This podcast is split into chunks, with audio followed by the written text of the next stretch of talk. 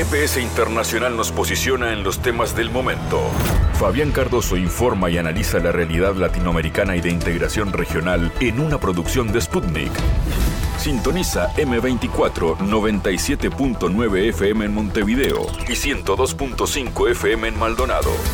También puedes escuchar GPS Internacional por mundo.sputniknews.com y m24.com.uy.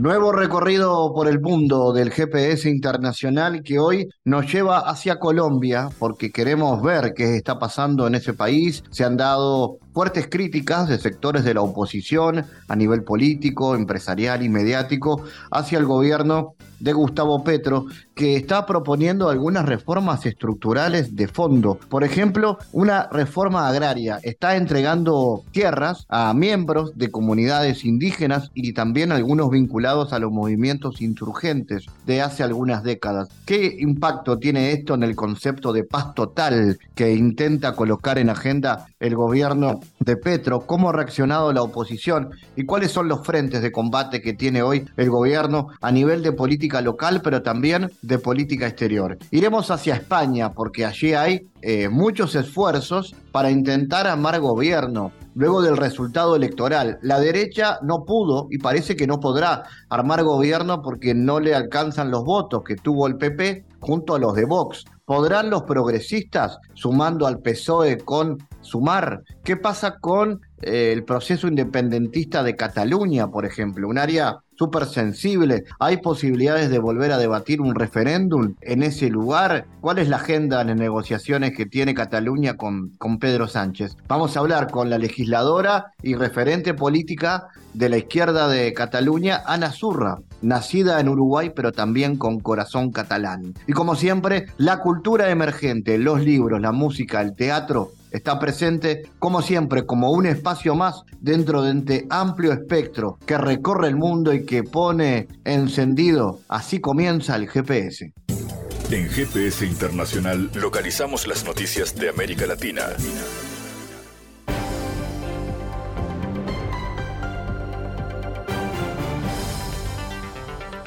Momento ahora de noticias. En Rusia entra en vigor un sistema de visados electrónicos para ciudadanos de 55 países, incluidos México y España. Las autoridades rusas planean lanzar una tarjeta turística que permitirá crear a distancia un monedero electrónico para pagar un hotel o una transferencia antes de llegar a Rusia. Los visados electrónicos son un gran paso adelante, dijo la directora de la agencia de viajes Taritur. Ahora esperamos clientes. Las oportunidades que antes había siguen disponibles. Todo está listo, tenemos productos turísticos, solo déjenlos entrar. Es una iniciativa muy esperada que tenía previsto lanzarse en 2021, pero el COVID-19 lo impidió. Esto facilitará en gran medida el trabajo de los operadores turísticos. Un extranjero con visado electrónico podrá estar en Rusia durante 16 días, tanto para fines turísticos como de negocios. Pueden solicitarlo ciudadanos de 55 países. La lista también incluye a las naciones hostiles, como las de la Unión Europea, con excepción de las personas con pasaportes diplomáticos y de servicio. La solicitud se hace en un portal especializado del Ministerio de Asuntos Exteriores de Rusia, al menos cuatro días antes de la fecha de entrada. La tarifa incluida las tasas, los gastos bancarios, los costos de transacción y otros recargos es un poco más de 50 dólares. Se puede entrar en un periodo de 60 días por cualquier medio de transporte a través de uno de los más de 90 puntos de control. La Guardia Revolucionaria Paramilitar de Irán lanzó un simulacro militar sorpresa en islas en disputa en el Golfo Pérsico, cuando el ejército estadounidense aumenta su presencia en la región por recientes incautaciones de barcos por parte de Teherán. Siempre buscamos la seguridad y la tranquilidad en nuestra manera, declaró el jefe de la Guardia, el general Hossein Salami, en un discurso televisado. Nuestra nación está atenta y da respuestas duras a todas las amenazas. El simulacro se centró principalmente en la isla de Abu Musa, aunque también en la de Gran Tum, informó la agencia de noticias estatal. Barcos, drones y unidades de misiles participaron en el simulacro. Sin embargo, el simulacro se produce cuando miles de infantes de marina estadounidenses, tanto en el buque de asalto como en el Luz Carter, se dirigen hacia el Golfo Pérsico. Estados Unidos ya ha enviado aviones de combate a la región, según la radio del ejército israelí. El presidente de República Checa, Pert Lavel, autorizó a otros 14 mercenarios a sumarse a las Fuerzas Armadas de Ucrania, informó la emisora oficiosa Radio Checa. Según los datos del 29 de julio, el presidente firmó en total 14 resoluciones para aprobar la incorporación de ciudadanos checos a las Fuerzas Armadas ucranianas. Pavel, quien fuera responsable del Comité Militar de la OTAN entre 2015 y 2018, asumió el poder en la República Checa. El anterior mandatario autorizó a 132 mercenarios a unirse a las tropas ucranianas en sus ataques contra Rusia. Numerosos países apoyan a Kiev con suministros de armas, donaciones, ayuda humanitaria y sanciones contra Moscú, entre ellos República Checa y otros países de la OTAN, el bloque bélico que lidera Estados Unidos. Rusia envió notas de protesta a todos los países que suministran armas al país vecino.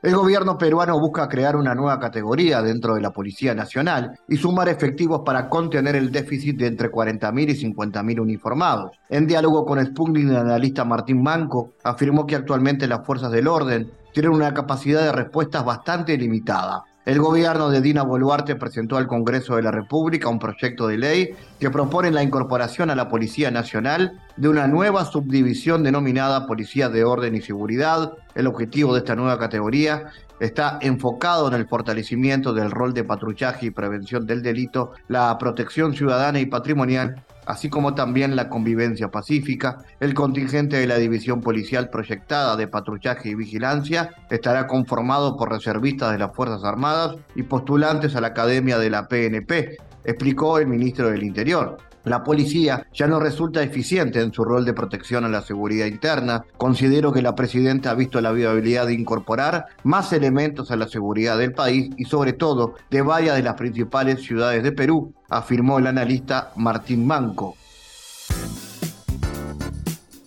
¿Qué normas nos pueden garantizar eso?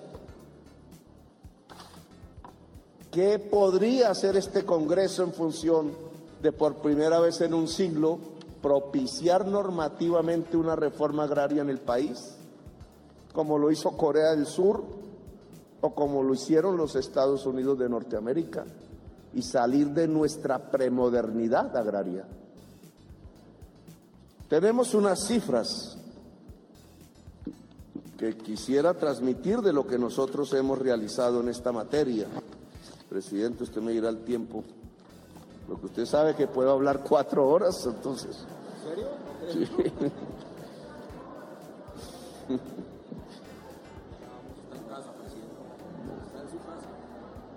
¿Qué hemos hecho hasta el día de hoy?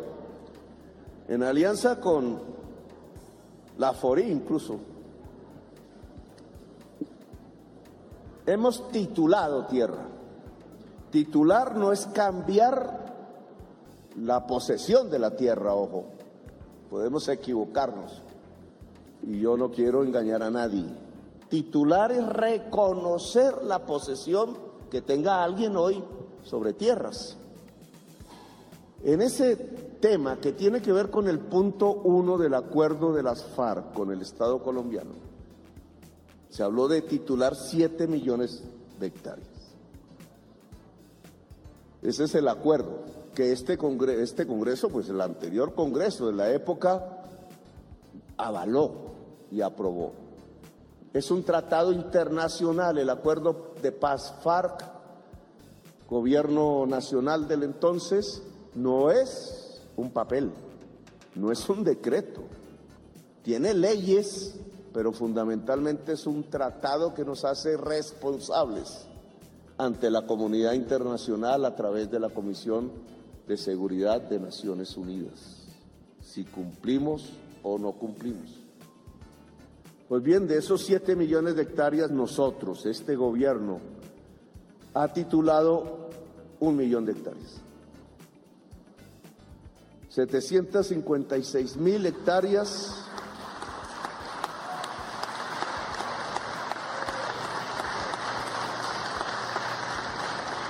han sido para indígenas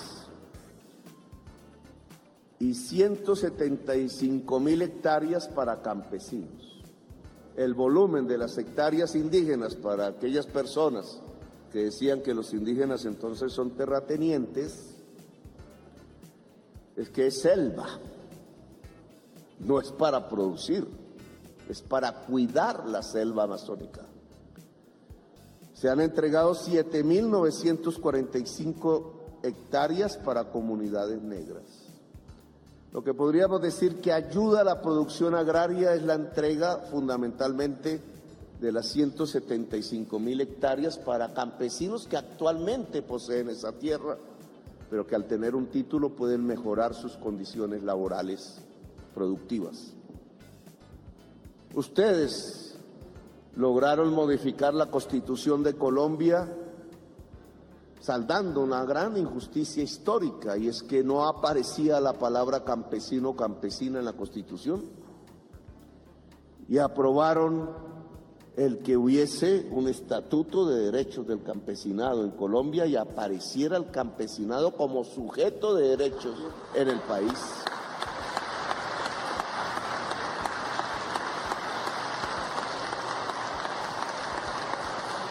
Ese es uno de los grandes avances legislativos. Se debe a ustedes, lo hicieron en los pasados meses. En lo que tiene que ver con reforma agraria, que es el cambio de tenencia de la tierra, que el acuerdo punto uno del acuerdo de paz dice que deben ser tres millones de hectáreas. Tres. En todo el gobierno anterior se transfirieron 13 mil hectáreas durante los cuatro años. Santos pues ni alcanzó. O sea que de 3 millones van 13 mil hasta que llegamos al gobierno. Y en nuestro gobierno en el primer año van 30 mil hectáreas. En un año. Si a mí me gustara congraciarme simplemente comparándome con Duque. Pues es fácil, pero no vale la pena. No es ahí porque nos engañamos. Porque 30 mil hectáreas en seis, este semestre, digamos, porque 30 mil hectáreas es el 1% del acuerdo. La mayoría de estas hectáreas han sido compradas. Mi discusión con Catherine una vez en el Plan Nacional de Desarrollo es que así, aún con el empeño del gobierno y las actuales normas, estirando al máximo, hemos puesto a trabajar los funcionarios 24 horas, en turnos, obviamente. No cumplimos el acuerdo de paz. Y si no cumplimos el acuerdo de paz, el mensaje que se le entrega a la sociedad rural de Colombia es que el camino es la violencia, como ha sido durante el último siglo. Yo no sé por qué pusieron tres millones, ni por qué el Congreso lo aprobó, ni si hubo un debate de si se podía o no se podía, o si se debatieron las normas para hacerlo. No estaba aquí en ese momento, era alcalde de Bogotá. Pero ese es el acuerdo. Y tiene la firma del Estado. Tres millones de hectáreas, nosotros no hemos podido sino 30 mil. El objetivo que propusimos para este año fueron 500 mil hectáreas. Llevamos 30 mil. Le dijimos a la Oforí, mire, le dígale a los ganaderos extensivos, esos de grandes haciendas, no al pequeño ganadero porque no tiene, sino a ese grandotote, hay como dos mil o tres mil en ganaderías extensivas sobre tierra fértil, que es irracional, premoderno. Miren, que nos venda la mitad de la tierra. En la otra mitad le damos un crédito para sembrar árboles y que las vacas coman mirando para arriba. Que se puede, pues la Forí tiene una finca así. Y entonces se hace eh, mitigación de la crisis climática porque se arboriza la costa caribe el Magdalena Medio y al mismo tiempo con pastos de alta calidad, las vacas se vuelven más gordas, los toros se vuelven más gordos, el ganadero gana más. El gobierno de Colombia realizó la entrega de tierras a miembros del pueblo Kogi y afirmantes del acuerdo de paz que viven en La Guajira, en el norte, como parte de la reforma agraria, informó la presidencia en un comunicado. Como parte de la jornada Reforma Agraria para la Vida, en la semana el gobierno con el pueblo en La Guajira, la Agencia Nacional de Tierras amplía el resguardo del cual recibe tres predios que suman 490 hectáreas, más 3.000 metros cuadrados en el municipio de Dibula y adjudica 188 hectáreas de tierra a un grupo de firmantes de paz en el municipio de Fonseca, anunció el gobierno en un comunicado. Esta entrega de tierras hace parte del cumplimiento de una sentencia de restitución de derechos territoriales emitida en el 2022 por la Sala Civil Especializada de Restitución de la Tierra del Tribunal Superior del Distrito Judicial de Cartagena. Vamos a hablar sobre este como disparador y de otros temas, porque la situación política en Colombia está tomando temperatura. Hay intentos de varios sectores mediáticos, judiciales, políticos, de dañar la imagen y la gestión del presidente Gustavo Petro. Vamos a recibir al investigador colombiano Javier Calderón. Javier, ¿cómo analizas hoy la situación política y las perspectivas de cara a esta reforma agraria que está proponiendo y ejecutando el presidente Petro? Bueno, Fabián, muchas gracias por la invitación, un saludo para vos y para, para toda la audiencia. Eh, bueno, yo analizo que el, que el gobierno ha tomado una decisión irreversible de avanzar con las reformas sociales que eh, algunas que son demandas históricas de la sociedad colombiana, como la reforma agraria. Eh, buena, en buena medida la, guerra colombiana iniciada en los años 60 tiene que ver con la reforma agraria, con las luchas campesinas y sociales por la reforma agraria.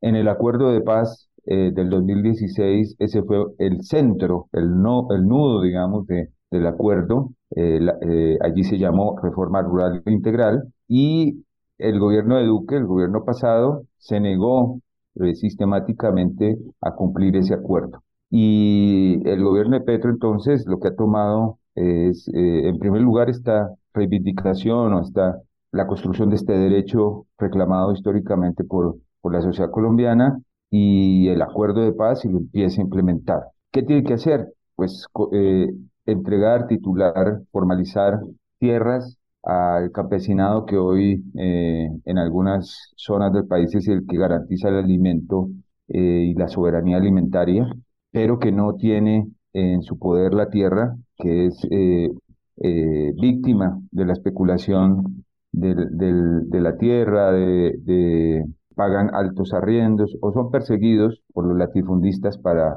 para arrebatarles la tierra. Entonces, el gobierno ha tomado la decisión política de avanzar con la implementación del acuerdo.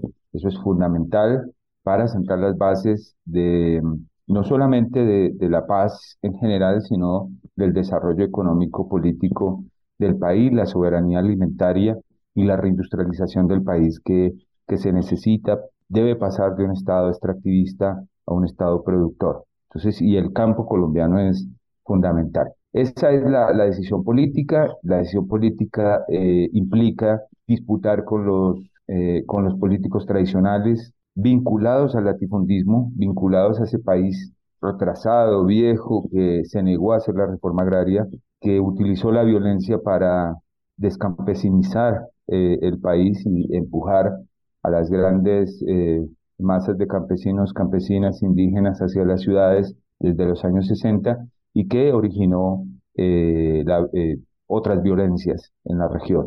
Entonces, bueno, está, estamos ante un hecho muy importante y a mí me parece que enhorabuena el gobierno ha tomado la decisión de no hacer caso a la presión política del Partido Liberal, del Partido Conservador, de los partidos uribistas y empezó y continuó, digamos, gobernando junto con las organizaciones, junto con lo que él denomina el pueblo, para construir una, una alianza gobierno, gobierno, comunidad. ¿Cómo se vincula, Javier, esto con el concepto de paz total? Vos decías que esto tiene mucho que ver con, con lo que fue en su momento la, la salida de los movimientos insurgentes hace ya algunas décadas. Eh, ¿Esta acción de Petro va en línea a esa idea de paz total? Por supuesto, o sea, eh, el, el, gobierno mm, parte de un principio y es que si no se cumplen los acuerdos, si el Estado incumple su palabra, pues ningún grupo que sigue alzado en armas o que utiliza la violencia para, para desarrollar sus intereses, pues va a negociar con el gobierno. Porque ¿qué garantía tiene el ELN, por ejemplo, de que el Estado colombiano le cumpla si sistemáticamente viene incumpliendo el acuerdo de paz del 2016? Entonces, eh, el gobierno sabe y, también creo yo tiene la convicción de que cumplir el acuerdo de paz y cumplir con la reforma rural y, los otros componentes, pues lo que hace es enviar un mensaje de tranquilidad, de seguridad a los otros grupos que siguen alzados en armas para que eh, dialoguen y lleguen a acuerdos con el gobierno, entendiendo que existe eh, al menos la garantía institucional para que se desarrollen posterior a la firma y a, los procesos de,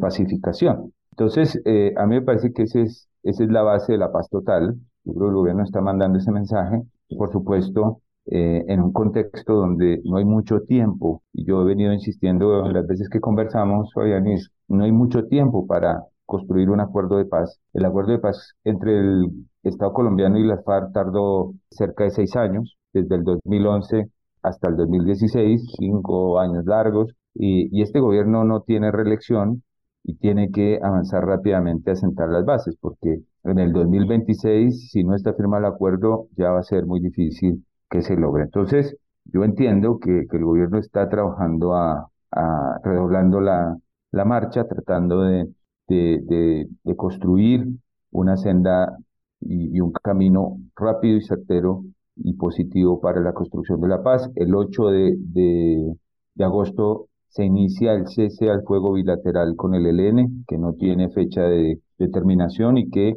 el, el presidente espera que sea eh, un cese al fuego definitivo en algún momento. Entonces, me parece que ya hay avances y el, y el gobierno está trabajando fuertemente por mandar las señales políticas y, e institucionales para que las fuerzas que el ELN, las disidencias, el Estado Mayor y estos grupos que, que fueron residuales de, del, del, de la FARC, pues entiendan que, que hay voluntad y que es el momento de, de sumarse a la construcción de la paz y a la transformación del país. Ese es, me parece, el mensaje gubernamental. ¿Cómo ha reaccionado la, la, oposición ante esto, concretamente el, el uribismo, ¿no? Eh, tomando en cuenta que hoy aparecen varios desafíos políticos al gobierno de Petro sobre este tema y sobre otros? Bueno, el uribismo sigue con el estribillo de, de que, el, que, el, gobierno le va a entregar el país a,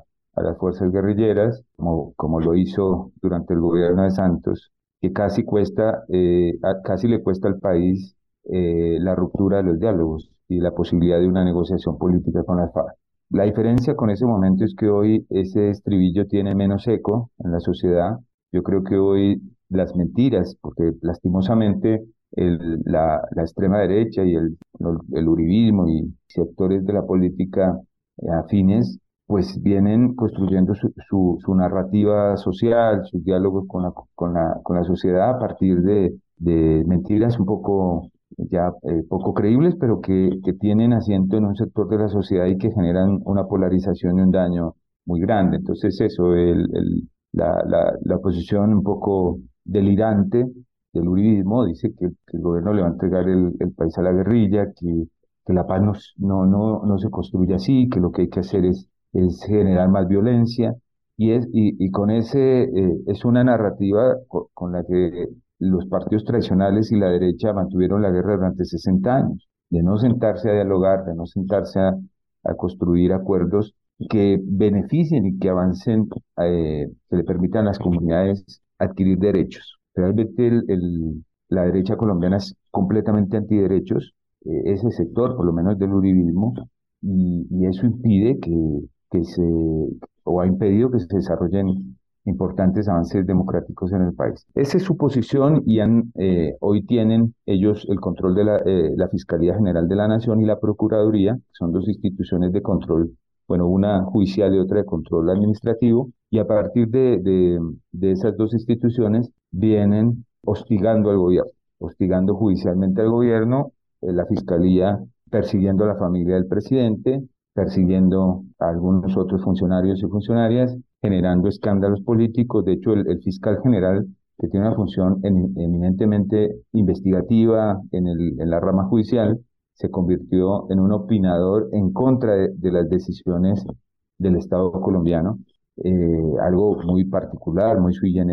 Y la Procuradora General Margarita Gabello, ex ministra de Justicia del gobierno de, Duque, pues está intentando inhabilitar funcionarios elegidos popularmente algo contrario a las, determinaciones de la Corte Interamericana de Derechos Humanos, bueno, está persiguiendo básicamente a los sectores aliados del gobierno. Entonces, bueno, eso eh, es, esas son las dos facetas de, de acción del, del, uribismo, tratando de incendiar en los medios de comunicación al país, eh, invitando a la gente a que no apoye la paz y, por otro lado, fustigando con sus dos últimos eh, alfiles al gobierno. Javier, y en materia de política exterior también se ha marcado una diferencia por parte de, la impronta del gobierno de Petro, una política exterior más soberanista, si lo podemos definir así. Sí, yo creo que, bueno, este me parece que es un, punto central. Colombia hoy eh, viene jugando un rol fundamental, por ejemplo, en la, en la reconstitución de la UNASUR,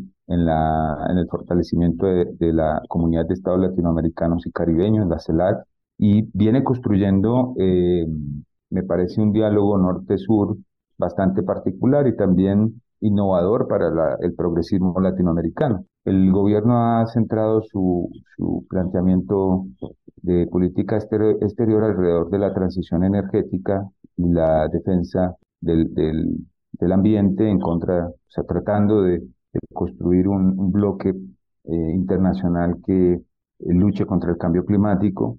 Y en ese sentido me parece que, que con sus argumentos empieza a innovar el, el debate norte-sur, porque el, planteamiento es de cuestionar el capitalismo a nivel a escala a escala global por los efectos que viene teniendo o la forma como el capitalismo hoy se presenta y los efectos sobre el planeta y sobre la, el deterioro, el rápido deterioro del, ambiente y del, del, clima en todo el mundo que afecta la salud humana, que afecta la vida cotidiana ya de, millones de personas. Entonces el gobierno ha centrado allí un, un novedoso, corrió el, eje de la conversación y eso le ha permitido dialogar con Estados Unidos de otra manera, le ha permitido hablar con la Unión Europea de otra manera, con América Latina también, y eh, se ha encontrado, eh, digamos, hay una alianza positiva, digamos, bastante potente, que es la de con Brasil, ¿no? se encontró este momento histórico a, Lula, un Lula maduro, un Lula pensando en reconstruir el país y a un Petro tratando por primera vez de iniciar los cambios políticos en, en Colombia. Entonces se encuentran y se encuentran en, eh, con un punto común que es la Amazonia y una Amazonia asediada por eh, los Estados Unidos, por, el, por la Unión Europea, que, eh, por los deforestadores, por por una serie de fuerzas e intereses alrededor de ese pulmón del mundo y yo creo que desde allí tanto, eh, bueno, el, gobierno Petro viene construyendo una nueva arquitectura de las relaciones internacionales y por supuesto se siente, se siente eh, un, un, diálogo mucho más directo, mucho más respetuoso de los Estados Unidos. Yo vengo insistiendo y creo que ya lo he dicho acá, Colombia eh, no tenía política internacional, su política exterior era la que determinara Estados Unidos. Eh, en este momento uno puede decir Colombia tiene eh, las bases de una política exterior propia y ha establecido un diálogo respetuoso, por supuesto sinérgico en muchos temas con Estados Unidos, con la Unión Europea y con América Latina y con otros con otros continentes. Hace unos meses la vicepresidenta Francia Márquez viajó a África, la primera visita de Estado que hace Colombia a África, y, empezó a mirar eh, las potencialidades de las relaciones políticas con ese continente tan importante para el mundo, pero también tan olvidado y tan golpeado. Entonces, sí, yo creo que, eh, Fabián, esto es muy importante eh, y creo que vale la pena seguir estudiando cuáles son las potencialidades de esta nueva forma de relacionamiento político, que no solamente es en el discurso de voy a ser soberano en la política exterior, sino de eh, idear un, un, eje sobre el cual transformar la política exterior y yo creo que, que lo hizo Petro alrededor del tema climático. Javier Calderón, como siempre, ha sido muy amable por tu análisis para GPS. Gracias, Fabián, y bueno, hasta la próxima. Analizamos los temas en GPS Internacional.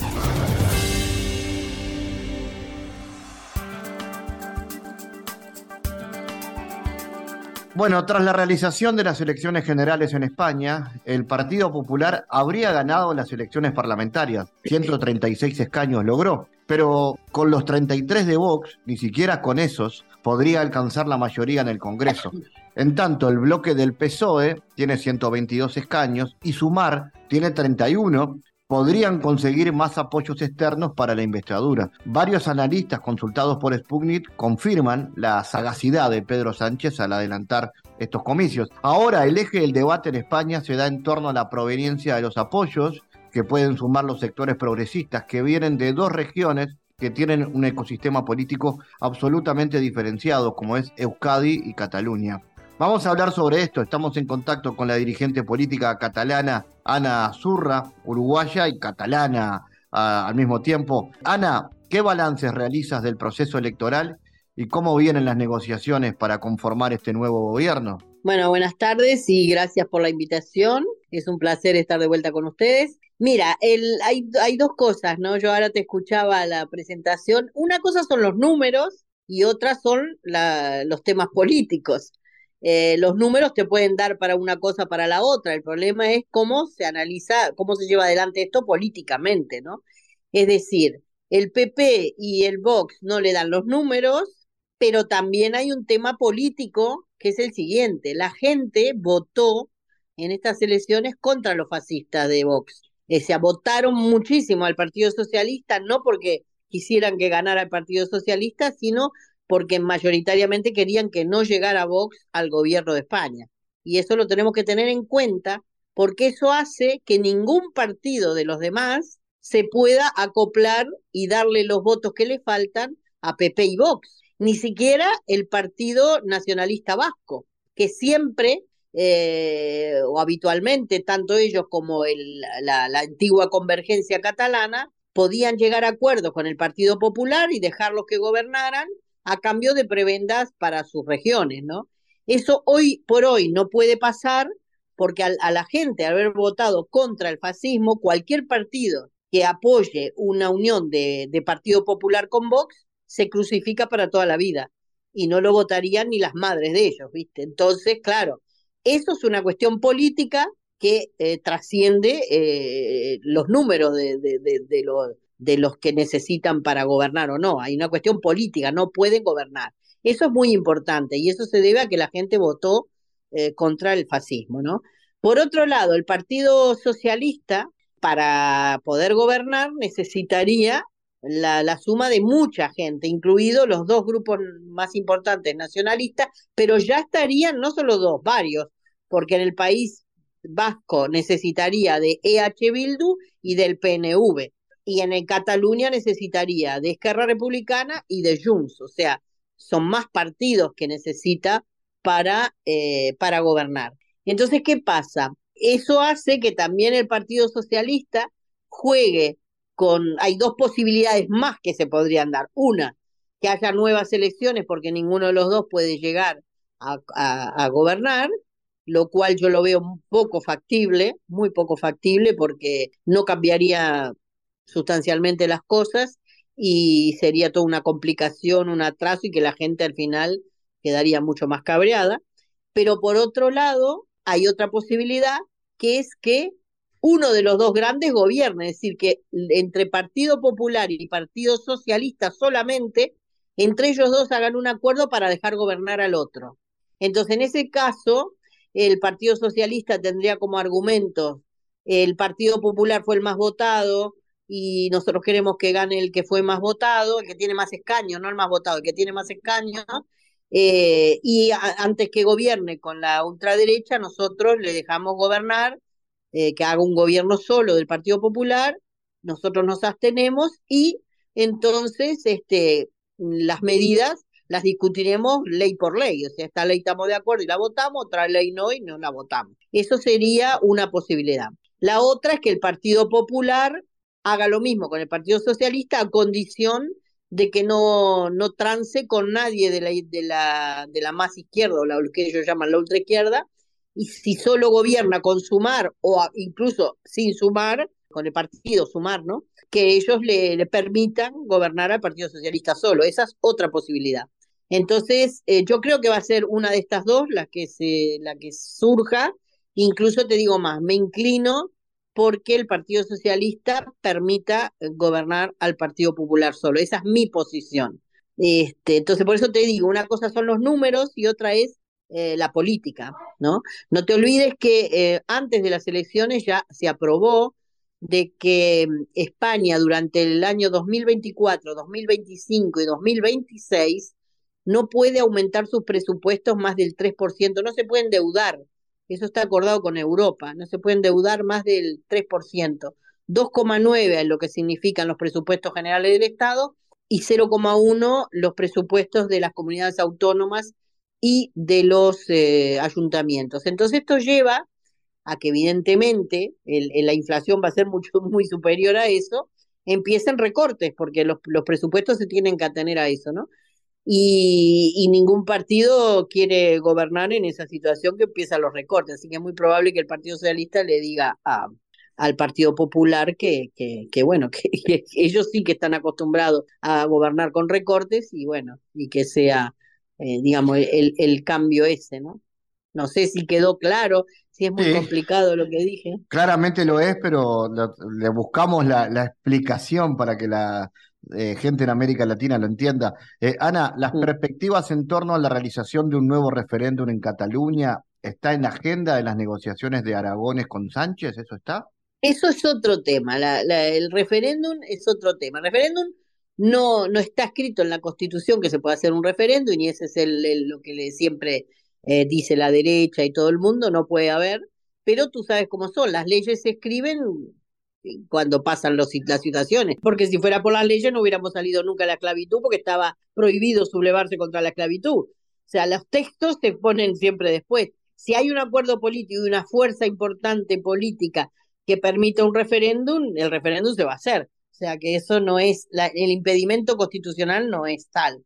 Ahora, el problema es que en estos momentos no hay fuerza todavía de, la, de los dos, en los dos lugares donde eh, los referendos de autodeterminación eh, se plantean, que son el País Vasco y Cataluña, no hay una movilización tan fuerte como hubo en el año 2017 en Cataluña, como para eh, decir, bueno, la gente quiere un referendo de autodeterminación. Eso en estos momentos no, no está, fue que sea una reivindicación, sí, pero no creo que se lleve a la mesa de negociaciones porque es algo que no va a suceder, que no se va a acordar. O sea, es decir, como, es como decir, bueno, llevo esto, quiere decir que no voy a hacer acuerdos. O sea, es, plantear un, referendo hoy por hoy, es plantear no llegar a ningún acuerdo.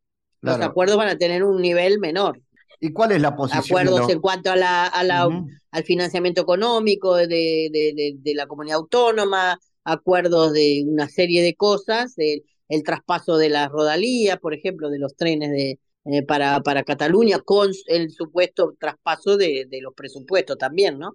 Porque no es solo pasar la decisión de los trenes, sino el, el, financiamiento que corresponde. Esas cosas sí se pueden negociar, otras yo creo que por el momento no está la correlación de fuerza favorable. ¿Y cuál es la posición de los grupos progresistas catalanes al respecto? ¿Peligran los apoyos en caso de no concretarse ese referéndum?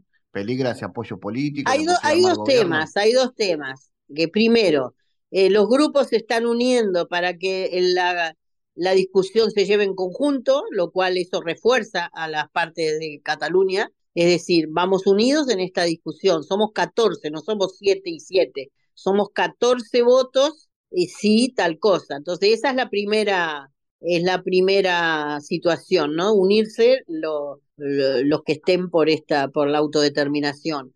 Y unirse significa salvar un montón de, discrepancias que había en estos momentos entre los dos grupos. Esa es la primera. Eh, yo creo que esa se va a lograr, se va a lograr una unión. El problema es saber este, qué, qué puntos van a, poner como intransigentes y qué puntos no.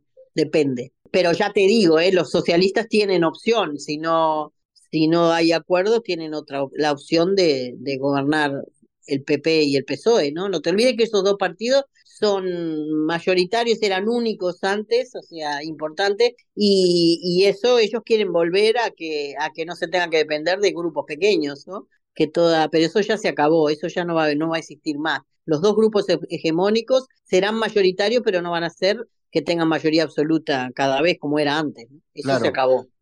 Y Ana, en materia de política exterior hay, hay matices también en, en, en esa mirada. Eh, quiero decir, ahí desde, desde sectores se plantean diferencias en torno a la postura que tiene Sánchez sobre la OTAN, una postura también antirrusa, eh, y qué matices pueden proponer los progresismos de CAO y de Cataluña en ese marco. Bueno, eh, desgraciadamente no, porque acá es este increíblemente Europa ha seguido bastante uniformemente a la OTAN y uniformemente contra en esta guerra de Ucrania contra la Rusia, ¿no? Pero nosotros, bueno, como partido nosotros estamos con la por la paz, entonces, pero por la, la lucha por la paz ha quedado muy minorizada en, estos lugares, cuando tendría que ser algo, y como fue siempre, una consigna mayoritaria, ¿no? Sin embargo, no, no se ha dado en este momento, hay mucho seguidismo a la OTAN, desgraciadamente. Así que no creo que eso haya unanimidad en todos los grupos. Quizás el EH Bildu lo pueda proponer también, la lucha por la paz, pero la veo difícil, difícil. Ana, ¿y entonces en qué etapa estamos ahora?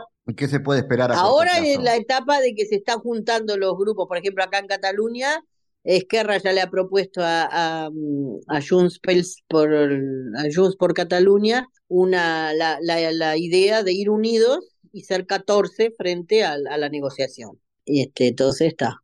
Ahí es donde, este, y ahí empezarán a ver qué puntos priorizan y qué puntos no. Ana Zurra, mm. gracias por tu análisis para GPS Internacional. Bueno, muchísimas gracias a ustedes y a las órdenes. En GPS Internacional navegamos por la sociedad y la cultura.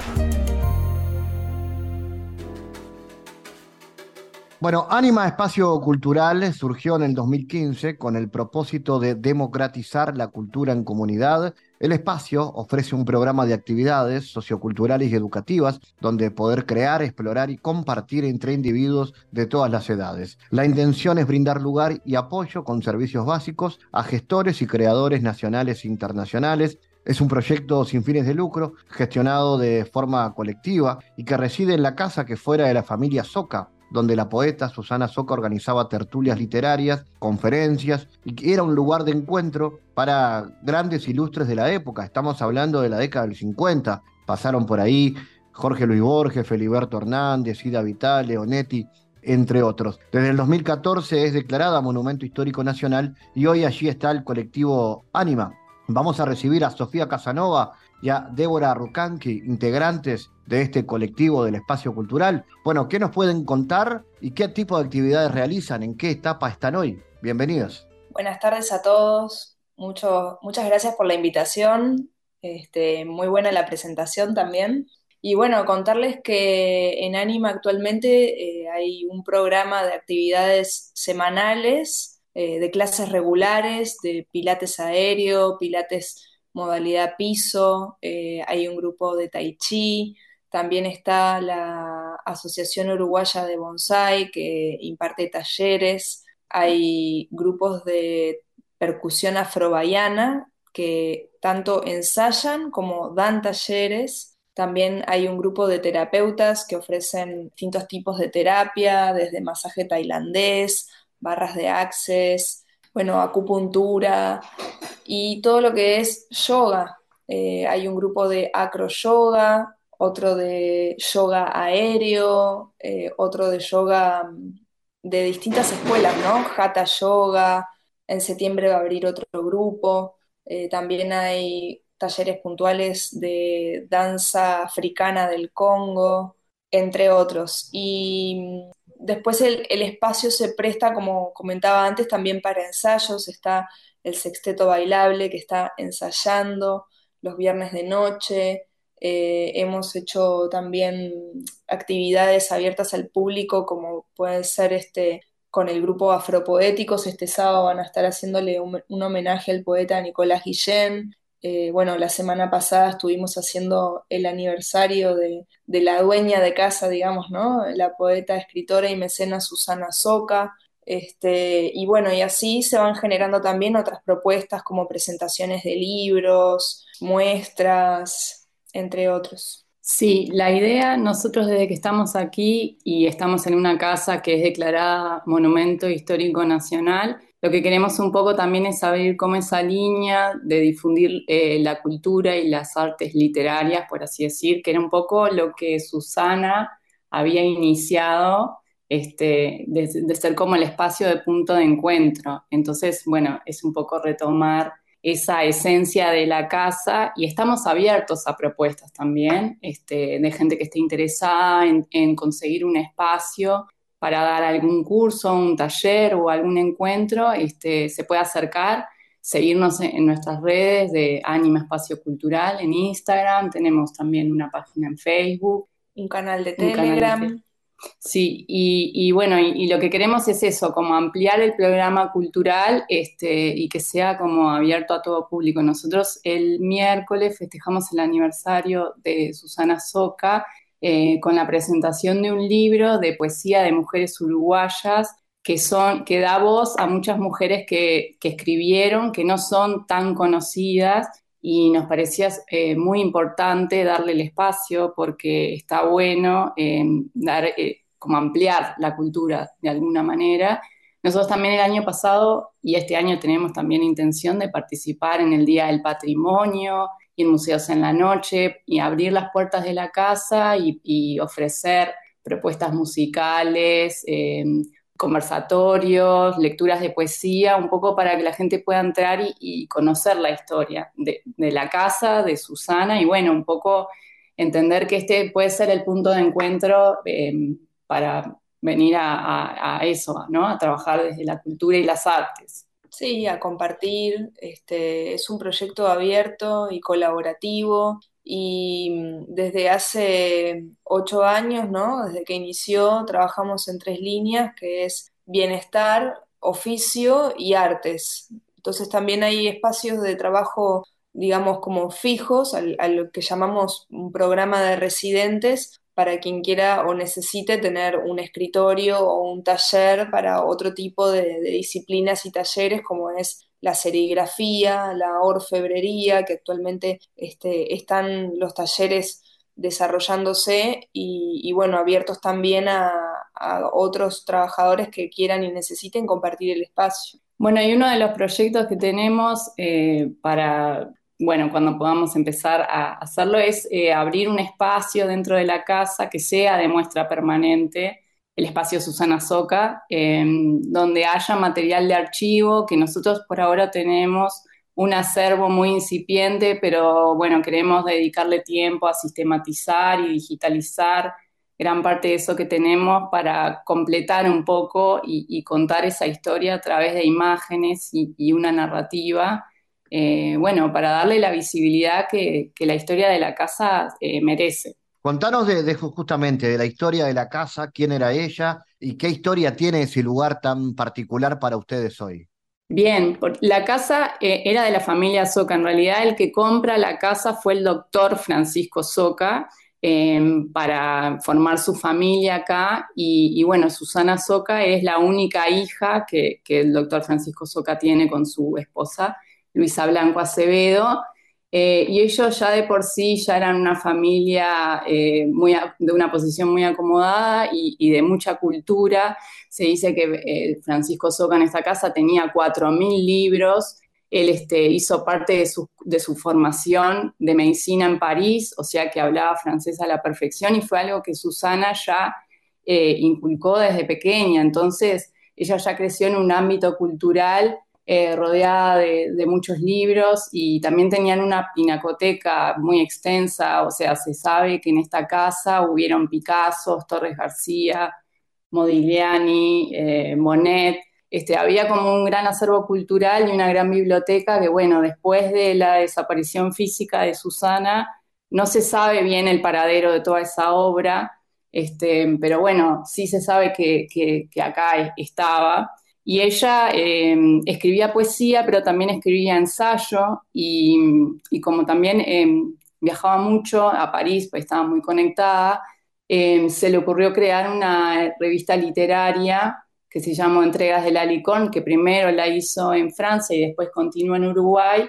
Y en torno a su revista, donde ella publicaba grandes ilustres como, bueno, Jules Superbiel, Felisberto Hernández, sí, Juan Carlos Sonetti, o sea, como toda ese, esa generación de, escritores de los que ella se rodeaba, bueno, también frecuentaban la casa, porque ella acá organizaba eh, recepciones y, bueno, esas tertulias literarias que sucedían en el sótano de la casa. Entonces, eh, tiene como un valor cultural que, es muy rico y poco se conoce eh, porque, bueno, hay algunos testimonios, pero no hay evidencia, no hay, no hay fotografías que muestren de esos eventos acá, pero sí hay mucha gente que, que todavía puede contar el testimonio de que estuvo acá y que esas reuniones sucedían. Entonces e, es muy lindo como preservar esa memoria. Y hace algunos días ustedes realizaron una actividad justamente en esa línea, que es el libro Flores Raras, escondido, Flores Raras, Escondido País, Poesía de Mujeres Uruguayas,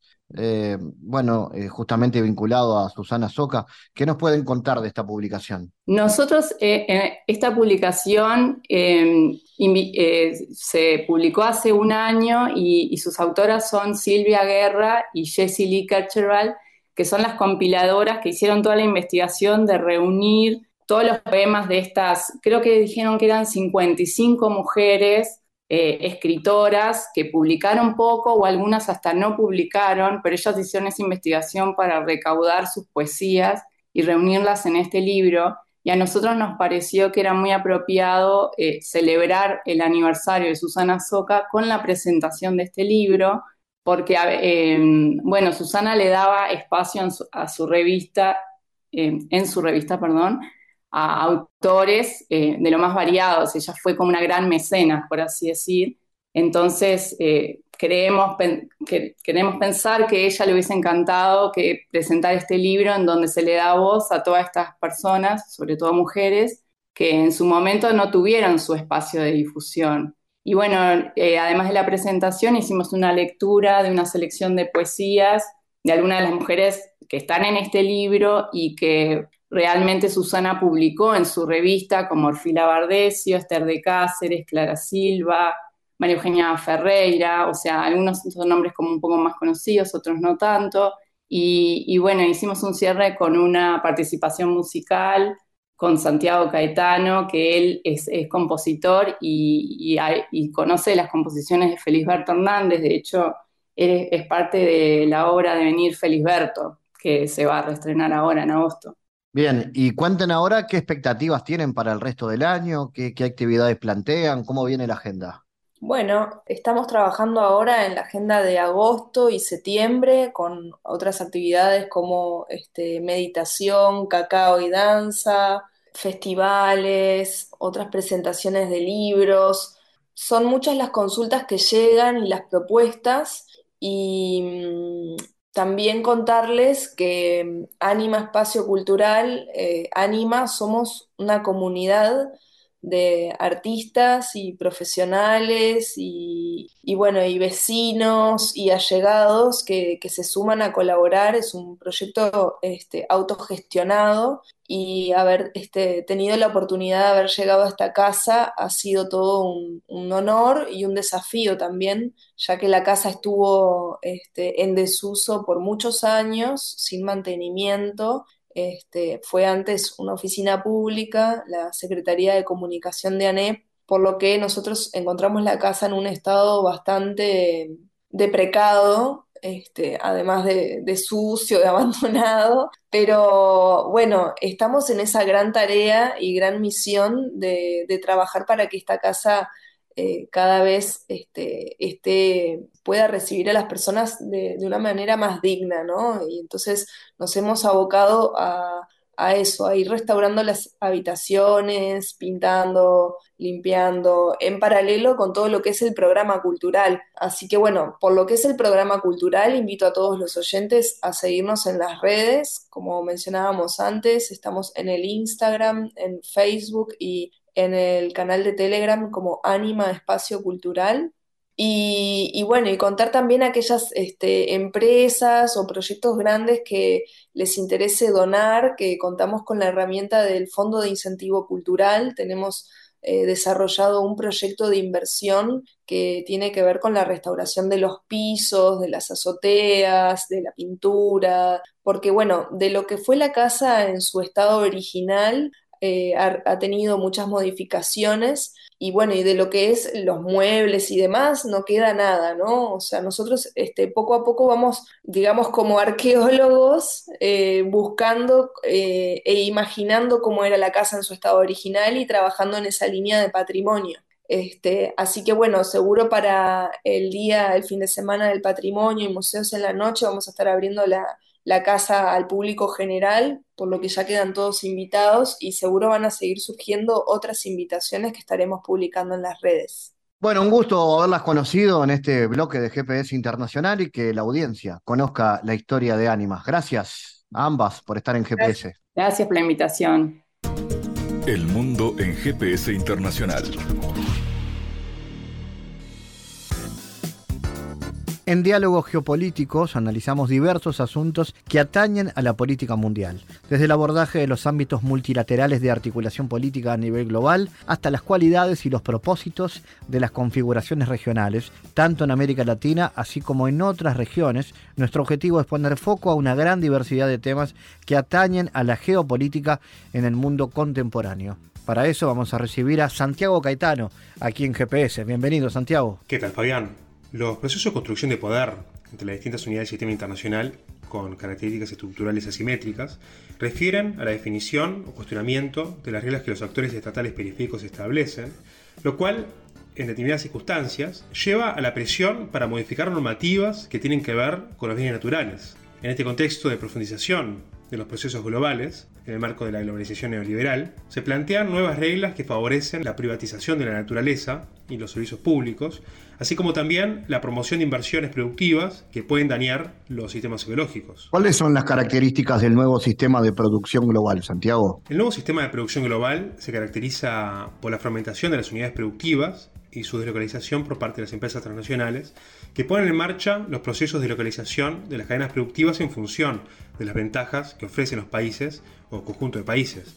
Ello a su vez está impulsado por la consolidación del capitalismo a nivel global, a partir de lo cual este proceso de reorganización productiva mediante el cual se fragmenta la producción en diferentes regiones, motiva el ajuste de costos y la expansión de ganancias por parte de las empresas transnacionales. ¿Y cómo se diferencian, Santiago, los eslabones de las cadenas productivas? Bueno, se podrían diferenciar la segmentación de la producción en cuatro eslabones característicos, donde se encuentran los países que en primer lugar están en la frontera tecnológica, especializados en investigación y diseño, y que son líderes en los sectores industriales y los servicios referidos al conocimiento.